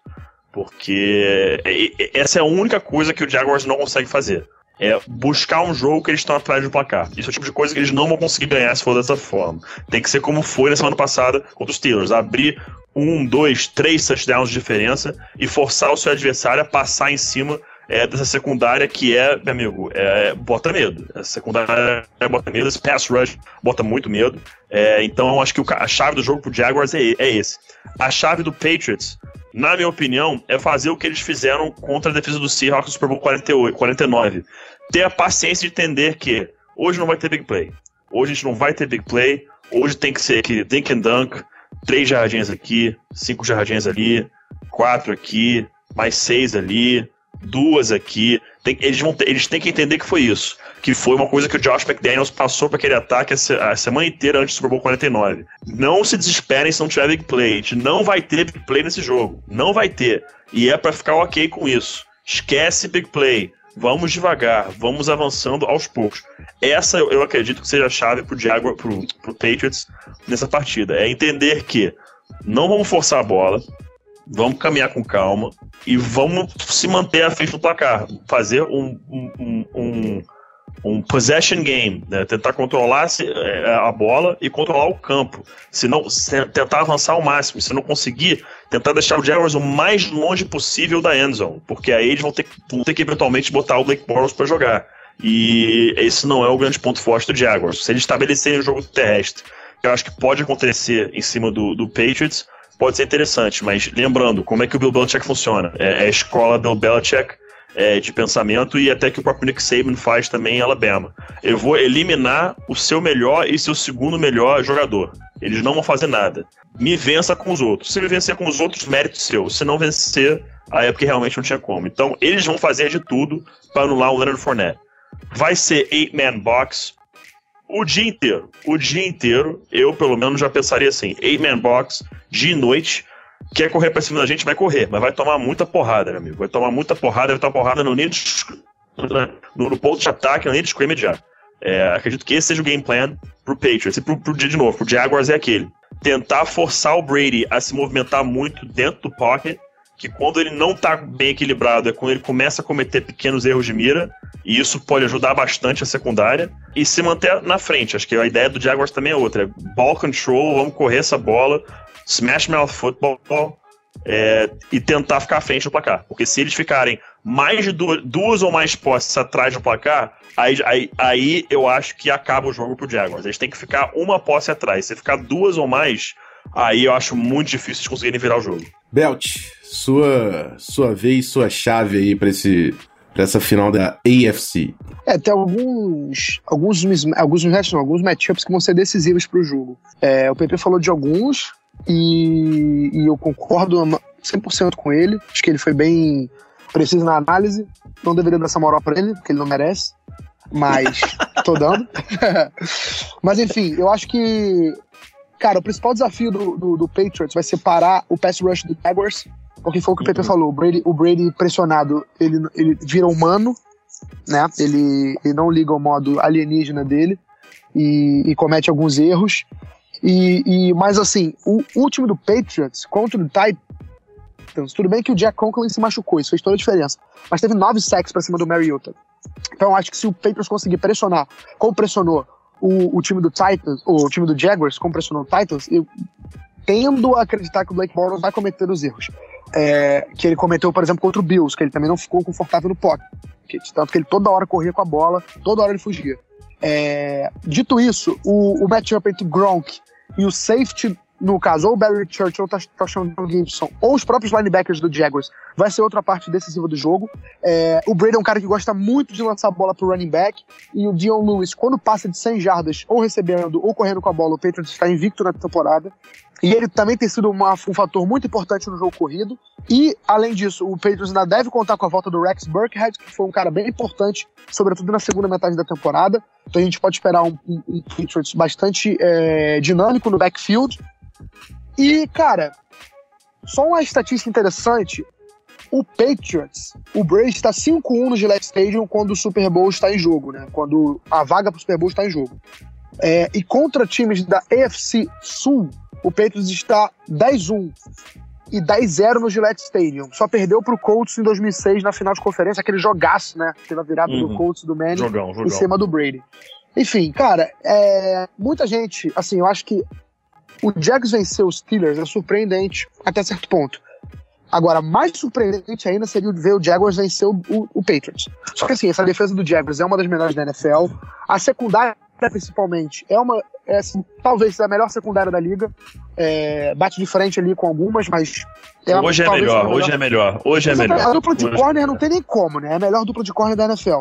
Sim. Só que os safeties, talvez o, o, o, algumas restrições ao Barry Church, algumas restrições ao Sean Gibson, mas são dois jogadores também que têm qualidade para ser titular em várias franquias da NFL e hoje o sistema funciona muito bem. É, então vai ser interessantíssimo ver essa batalha do, do Patriots contra a defesa do Jaguars esses matchupzinhos chave do, do o Jaguars vai precisar, pra, na minha opinião, vai precisar controlar o relógio, vai precisar é, evitar, obviamente, aí óbvio, evitar turnovers, a posição de campo do, do, dos times, onde começa, onde começa a posição de campo dos times vai ser também um fator chave. O Patriots vai ter, o, o Jaguars vai ter que colocar o, o Brady lá no começo da, do campo para poder evitar que ele, que ele consiga avançar o campo inteiro, pontuar. Enfim, o Jaguars vai precisar daquele jogo onde tudo vai dar certo e o time não pode cometer erro. O time uhum. de especialistas do Jaguars. O, o Jaguars é um time que gostou de fazer fake punt durante a temporada regular. Esse jogo é um jogo interessante para fazer isso. Porque um fator, seria um fator surpresa, seria uma, uma decisão ousada, talvez numa, numa situação ali mais confortável, numa, numa, numa quarta descida mais perto do meio campo, pode ser que seja uma, uma hora ideal para o Jaguars chamar um fake punt. Quem sabe? O time meio que, não é que não tem nada a perder, mas assim, é, é, um, é o franco atirador, é é, o, é o underdog do jogo.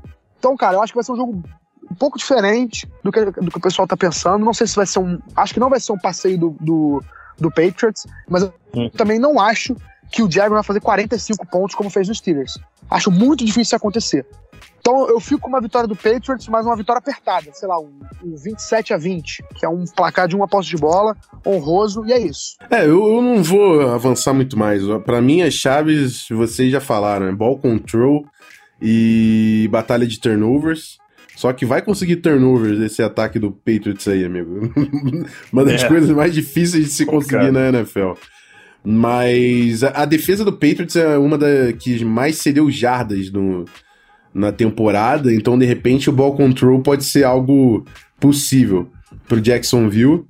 Vamos ver, vamos ver. É claro que Bill Belichick e Tom Brady, duas lendas do esporte, são favoritos nesse jogo. Não dá para ser diferente. Vamos falar do, do segundo jogo, a final da NFC. Vikings Seed 2 em Filadélfia, pegando o Eagles de Nick Foles que já se provou, já se provou no Divisional uhum. Round. E eu acho que não é uma boa ideia você subestimar esse time duas vezes. Beltrão, começa você. É, não é uma boa ideia mesmo. E assim, eu vou ficar muito surpreso se esse jogo tiver mais de algum time passar de 20 pontos nesse jogo. Acho que vai ser uma batalha defensiva daquelas. É, as duas defesas dominando, é, principalmente o jogo nas trincheiras, vai ser uma batalha muito dura ali porque são dois times muito fortes na, na, nas trincheiras. É, o Eagles, por exemplo, tem uma dupla de corner que não é tão, tão uma das melhores, mas os safeties compensam demais. São, talvez seja a melhor dupla de safeties da NFL. A defesa do Vikings é, pô, é uma das melhores. Talvez, eu não tenho nem coragem de falar que não é a melhor da NFL com o Rafão aqui, né? Ele vai vir aqui no Rio de Janeiro e vai bater. é, é a melhor defesa da NFL. É, joga fora de casa, vai ser um fator diferente pro Vikings nesse playoff. Jogou dentro de casa o outro jogo. É, vai jogar no estádio aberto, também pode ser um fator diferencial. E eu acho que o calcanhar daqueles do, do Vikings nesse jogo vai ser o seguinte: o Case Keenum contra o Saints, quando ele foi pressionado, ele teve um rate de 5.1, tá bom? 5.1. E a defesa do Eagles, principalmente a D-line do Eagles, é uma das que mais pressiona o quarterback adversário. Então, se a defesa do. Se a linha ofensiva do Vikings não conseguir segurar a pressão da defesa do, do, do, do Eagles, eu acho que pode ser o maior problema pro Case Keenum aí. Porque eu vejo o jogo corrido do Eagles melhor do que o jogo corrido do, do, do Vikings. Eu acho que o Eagles tem um desafogo melhor no jogo corrido do que o Vikings tem. Apesar do Vikings ter jogado muito sobre tudo no primeiro tempo. E aí outra questão que eu coloco também, qual Vikings vai aparecer pro jogo? O Vikings no primeiro tempo ou o Vikings no segundo tempo? Tudo bem que o Vikings no segundo tempo não foi um desastre total, mas foi um Vikings bem inferior ao Vikings que apareceu no primeiro tempo contra o Saints. Então, tem essas questões para colocar. Eu apostaria numa vitória do Vikings. Eu coloco o Vikings vencedor. Porque eu acho que o momento também pesa. É, o Case Keenum eu acho mais quarterback que o Nick Foles. E aí é a questão que eu, eu, acabei, eu falei hoje mais cedo, né? Que as defesas foram subestimadas e tudo mais. Mas nesse caso são duas defesas monstruosas. Então, eu, eu acho que nesse caso, como as defesas se equivalem, e talvez a defesa do Vikings tenha um pouquinho mais de peso, o Case Keenum é mais preparado para vencer do que o Nick Foles. Apesar, mas aí tem o fator casa e tudo mais. Cara, dá pra ver que eu não faço a menor ideia de quem vai ganhar o jogo. Eu apostaria no Vikings, porque eu primeiro vou ver o jogo com o Rafão, então tem que torcer pro Vikings. Segundo, que eu quero que o Vikings ganhe. Terceiro, porque eu acho que dá pro Vikings ganhar com isso, com tudo que eu falei, questão do, do Case Keenum e tudo mais. E, mas tem que controlar a questão de proteção a ele. Vai ser um jogo daquele um placar baixinho, talvez um 14 a 10, 13 a 10 pro Vikings. Jogo decidido no final, com uns, uns stands da defesa, daquele jeito que a gente gosta. Eu só vou. Primeiro, não vou deixar falarem do meu quarterback dessa forma. Porque tá todo mundo falando do, do rating. Cara, o rating do Case Keenum under, under pressure no jogo contra o Saints foi ridículo, foi. Mas durante a temporada foi 78.5. Não é nenhum desastre. É um rating bem tranquilo para alguém que tá sofrendo pressão. E eu queria falar que o do Nick Foles é 23.8, tá? E a minha defesa também pressiona um pouquinho só. Mas, passando do, das estatísticas. Deixa eu, deixa eu falar, deixa eu falar, rapaz. Eu quero falar também esse tu, rapaz. Clubiste no final. Clubiste no final, calma. Tá antecipando. Ele simplesmente tá tomou a posição de host. Vem cá calma. que agora. Calma. Vai lá. Pode ir. Calma, calma. Não, vai. Eu vou falar porque eu quero deixar você falando livre, leve e solto you no final. You're my QB, bro. You know, you're my QB. Just go for it. I called an audible. Called an audible aqui. Vamos, vamos atacar pro backside, alert, alert. entendeu? Tá vendo esse cara? alert, alert. Vamos correr ali pra. pra Mas, cara, é, é, pra mim é muito, é muito curto, é pouca coisa. Eu acho que, antes de mais nada, que isso tem tudo para ser mais um Instant Classic. Não, não sei, de, não, não ao ponto do, do coração do Rafão quase falhar, né? Aí acho que igual ao último não vai ser. Mas tem tudo para ser um daqueles jogos, cara, clássicos de. Que, que a NFL Films vai falar sobre daqui a 20, 30 anos, esse jogo ainda vai ser falado. Um jogo muito duro, um jogo muito pegado, um jogo, cara, com os times batendo muito, aquele frio desgraçado, entendeu? Eu acho que tem tudo para ser é, um, jogo bem nesse estilo. E eu também concordo com o Beltrão. É, vai ser um jogo de, de defesa. Vai ser um jogo. É, a pontuação vai, vai se manter baixa. É, eu tô até olhando aqui rapidamente para ver como é que vai estar tá o tempo no dia do jogo, no domingo. Até vai dar, entre muitas aspas, uma esquentada no momento. Previsão é de máxima de 11 graus, mínima de 2. Então, entre muitas aspas, isso só com céu nublado. Então, entre muitas aspas, vai estar tá mais, um pouco mais quente em Filadélfia. Mas, é, cara, acho que, eu, acho que tudo que o Beltrão falou foi pontual. É, eu favoreço o Vikings também, mas, cara, assim, muito pouco. Jogo para ser assim, tipo 17 a 16, 20 a 20 a 17, entendeu? 14 a 13, jogo jogo para ser decidido por 3 pontos ou menos, cara. Eu acho que vai ser muito apertado. E eu só favoreço o Vikings, cara, para ser bem sincero. Eu, eu, pra mim seria flip a coin. Eu só favoreço o Vikings porque, para mim, cara, parece muito ser um time do destino. Então eu não vou apostar contra mais, não, meu amigo. Uh, isso eu não faço. Bom, eu, eu, eu, primeiro que eu favorecer o Vikings, eu, pra, o Eagles é seed 1. Se for por mim, jogo favoritismo pros caras, porque nunca foi a nossa. Então não faço questão. É, segundo, é, é, que eu acho assim. O Eagles é muito forte nas trincheiras. Eu, eu pago um pau para a linha ofensiva do Eagles, que para mim é a melhor da temporada. E a linha defensiva, pô, também não tem muito o que falar. Tem Fletcher Cox, tem Brandon Graham, tem o Jernigan ali no meio. Muita gente talentosa, o Derek Barnett, o, o novato deles. Então, a, a minha visão é, é, bem semelhante. Tá em Filadélfia, quem conseguir vencer a batalha de trincheira ali, vai levar vantagem. Mas assim, acho bom o Eagles se preparar, porque é muito diferente a trincheira que ele encontrou contra o Falcons do que ele vai ver contra o Minnesota Vikings. Né?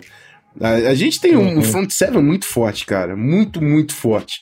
O Eric Kendricks, ele, é, ele aparece voando para pegar os caras no jogo corrido. Parece o. Aquele. Caraca, esqueci o nome do cara, aquele X-Men azul, que ele some e aparece e plau, pega. É o Beast. Não, é o Beast. não é o Beast. Ah, é o Noturno. Ah, é o. É o é, cara, tá. o Eric Kendricks ele parece o Noturno pegando o running back na corrida, cara. Ele, ele do nada aparece voando pelo gap e você não sabe como é que ele veio. E, e a, a, defesa sempre coloca pressão. Então, assim, se, se quem ganhar a batalha ali na trincheira tem muito do jogo na mão. E pra, o Vikings, para mim, é o seguinte: se você se eu conseguir correr com a bola, eu tô bem seguro nesse jogo. Se o Vikings conseguir correr com a bola de forma consistente, é claro, não vamos passear nessa, nessa linha do Eagles, acho muito difícil isso acontecer. Mas o Vikings está usando muita formação pesada com seis OLs, com o David Morgan, nosso block, blocking tight end, fullback. E quando a gente põe a formação pesada, amigo, eu não vi time ainda parando a gente. E no play action, que Skinner é o cara. Vamos ver como é que vai ser. Ele é muito bom. Vamos ver é como bom. é que vai ser. O Eagles, é claro, abusou do RPO contra o Falcons e deu certo, simplificou pro Foles e ele executou. Mas o Foles vai ter que aparecer. Eu, eu, acho que com só com Jay e Garrett Blount, o Eagles não consegue carregar esse jogo. O Vikings é a defesa número um contra o jogo terrestre na temporada e o Eagles vai ter que dar uma vai ter que dar um jeito, cara, de de conseguir algum volume ofensivo para cima da defesa de Minnesota. Até porque eles precisam tentar cansar essa defesa. Se você conseguir ficar pouco tempo em campo e é pegar essa defesa inteirinha, amigo, o Eagles, o Eagles é o que mais tem que focar em ball control, cara, porque eles são que estão numa no mismatch pior ali de ataque e defesa.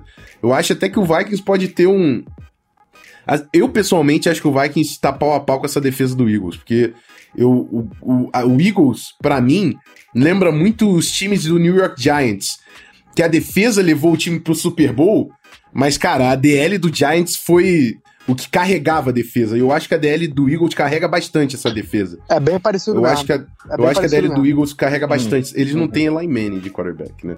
Mas a, a DL do Eagles. É, pô, isso é um detalhe. detalhe. O cara duas vezes campeão do Super Bowl. É, eu falei de sacanagem. É porque eu gosto dele. Ele quase nada o não, importante. Quase mas, nada assim, importante. É, não subestime, os caras estão dentro de casa. É, o Vikings é battle tested. O Vikings teve que pegar Rams e ganhou em jogo em jogo difícil, 21 a 7, mas a gente toma pouco ponto nesses jogos. A gente pegou o Falcons fora de casa e a gente ganhou de 14 a 9, os caras não conseguiram meter TD. E eu acho que vai ser outra batalha dessa. Mas o Minnesota tá testado nessa batalha, o Minnesota tá testado contra o New Orleans Saints fazendo um milagre no final. O Minnesota tem muita coisa acontecendo pro seu lado. Mas eu não vou dar favorito nenhum aqui, não. Vou, eu quero ver no domingo. Veremos no domingo, nós três. Ainda bem. E é isso. É isso aí. E é isso. Meu Deus. Só pra, assim, a gente não falou de uma parada muito importante que é uma curiosidade quase que inacreditável, né? Que Nick Foles e Case Keenum já foram companheiros de equipe no Rams de 2015. Sim. E agora, e eles, pô, quem. Aí eu sou obrigado a falar. Quem achou que essa seria a disputa de quarterbacks na final de conferência da NFC é mentiroso. É o, tá? é o maior analista de futebol americano da história não, não da é, humanidade. Não é, é maluco, é maluco, é maluco. Sim, não é pra mim, não, pra mim é o seguinte. É maluco. não, pra mim é o seguinte. Melhor, ou ele é maluco, é milionário, maluco, ou ele é o maior otário da parada. Porque é. se ele tivesse apostado dinheiro, é ele tava muito bem. Exatamente. Isso aí tava porque, pagando cara, um milhão pra um, com certeza. Eles estavam muito mais, muito mais naquele ponto da carreira, ou no começo desse ano, no começo dessa temporada, estavam muito mais para aqueles caras que ficam indo de backup em backup para vários times do que para quarterbacks titulares de franquias. Tudo bem que o Nick Foles ainda é um backup. O Case Keenum parece estar tá se, for, se mostrando um quarterback titular de uma franquia. Mas assim, muita. Era, era, era o cenário perfeito. Ó, time da Terry Bridgewater, o time do Sam Bradford, eles dois vão disputar o, o, o posto de titular. O Case Keenum é só um, um, um, seguro aqui. E no caso do Eagles, é o time do Carson Wentz. O Nick Foles é o nosso, o nosso reserva, porque já teve uma temporada boa aqui. Depois rodou para a NFL, não, não, não rendeu, volta para cá onde ele foi bem. E é isso. E aí agora os dois vão ser titulares dos times que estão na final de conferência da NFC. Cara, isso é inacreditável, inacreditável. Isso prova também que a NFL hoje em dia é um time. É, é hoje em dia não, né? Que o futebol americano é um esporte coletivo, que por mais que o quarterback seja a posição mais importante, não é a posição que sozinha ganha jogo. Cara, o Case Keenan, ele, ele... Eu sei muito bem disso. Keenum... Por experiência pessoal mesmo. Já caguei muito jogo nosso. Já caguei muito jogo nosso. Digo, falo mesmo, sem a menor vergonha. Cara, quarterback tá com a bola na mão, amigo. Tá sujeito a isso, não tem jeito. o, eu só ia falar. Cara, por isso que eu amo esse cara, ele sempre me defende. Não, Obrigado. Foi, foi, minha, foi minha, minha tarefa, não vou parar agora, né? O. Eu ia S2, falar. S2. Eu, eu, ia falar. Porra, pra caralho. O, o, o Case Keenan, ele disputou posição durante toda a carreira dele. Quem não leu o texto do, do Keenan no Players Tribune, amigo, faça, tá? Nossa tá senhora. Tá perdendo. Nossa senhora. Mas. Nossa senhora. E, e, no Vikings ele chegou para disputar a posição com Taylor Heinicke. Ninguém sabe quem é Taylor Heinicke, só se você é torcedor do Vikings viciado que nem eu. É um cara que foi MVP da FCS em Old Dominion. Tava no Vikings uns 5 anos assim. Ele sempre foi nosso QB3. Ano passado ele ia ser nosso QB2. Ele teve um problema que ele esqueceu a chave de casa, foi entrar estourando a janela e aí cortou a perna, perdeu a temporada e foi, foi cortado céu, pelo Vikings. Foi uma coisa maluca. Que porra o Case é essa, veio para competir com esse cara, é isso que eu quero falar. e o Case Keenum conseguiu garantir a vaga no roster e conseguiu, depois que assumiu o time com o, o, o Sam Bradford lesionado, mostrar tudo isso que mostrou. Então, é um cara que enfrenta desafios e terá um, o maior desafio, talvez, da carreira nessa semana aí que vem. Tô ansioso pra caramba, como não poderia ser diferente. E é isso. Bloco encerrado, vamos pro encerramento, vamos falar do que vem por aí também no Zona FA. Depois que a gente encerrou essa análise da NFL, voltamos já.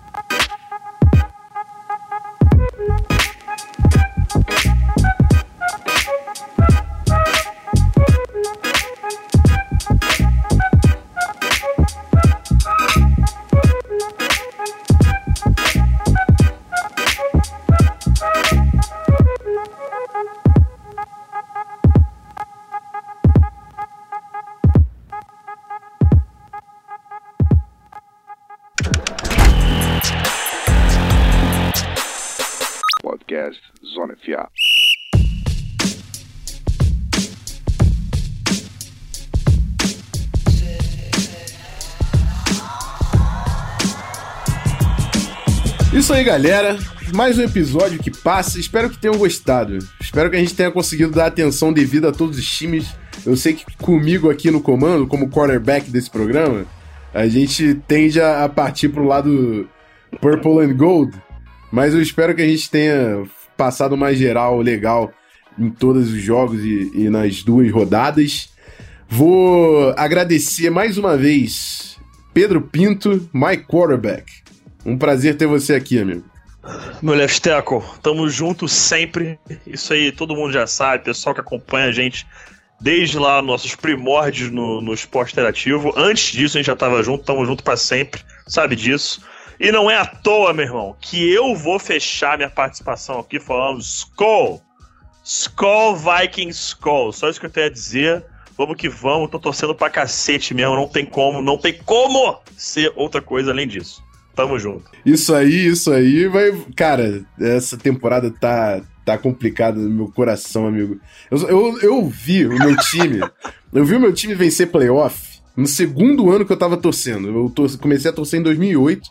Em 2009 eu vi o Brett Favre levar a gente para finais de conferência e eu só vi a vitória contra o Cowboys no Divisional Round eu não vi o meu time vencer playoff depois disso. Eu, eu vi o meu time na final de conferência 2009, mas eu nunca vi meu time no Super Bowl, então é, claro que eu tô nervoso. Não tem nem como ser diferente.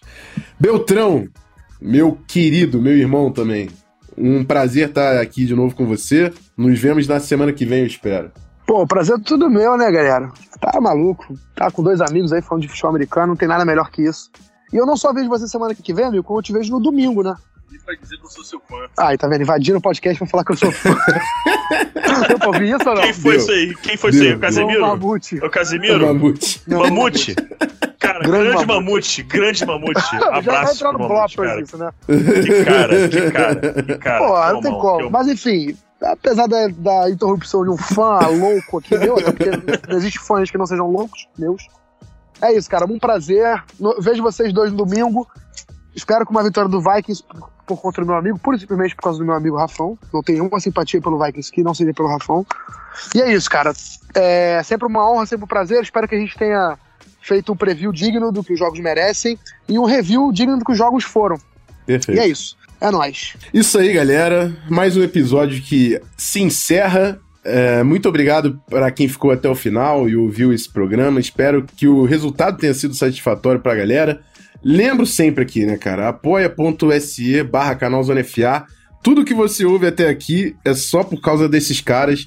Então, se você puder ir lá, dá uma força pra gente. Se você não conseguir, manda pra galera que tu conhece que gosta de futebol americano e chega mais para fazer parte dessa família. Vou lembrar também, não esqueçam, chega lá no iTunes, dá cinco estrelas pra gente. Fala o que você quiser desse programa, fala que a gente é clubista pra caramba, que não vai ser surpresa nenhuma pra maioria aqui. Enfim, e vamos juntos, vamos juntos que a temporada tá acabando, o programa agora é semanal, continuaremos dessa forma para analisar tudo que tá acontecendo e analisar como é que vai se encerrar essa história aí, como é que vai ser. Eu, eu, eu acho que a galera deve estar tá ansiosa, já falando, cara, na semana que vem eu vou ver o, o Rafão mais deprimido da, da vida ou mais feliz da parada toda. Então vamos ver, cara. No episódio que vem a gente vai descobrir isso aí. É, é isso. Um grande abraço e até semana que vem.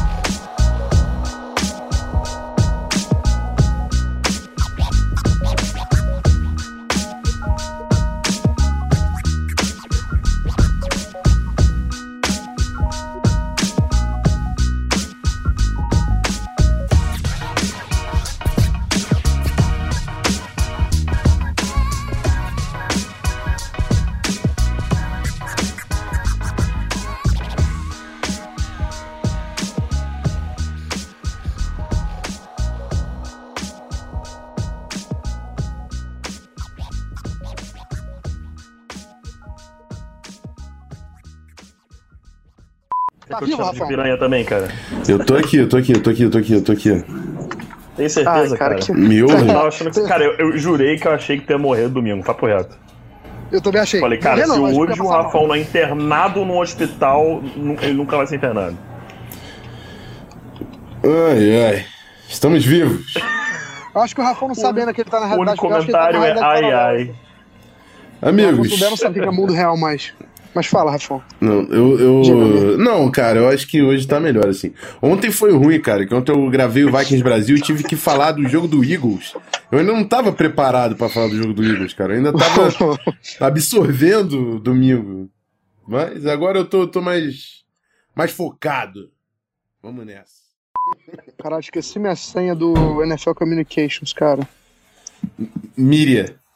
Um, dois, três. Não, a minha. Porra, idiota.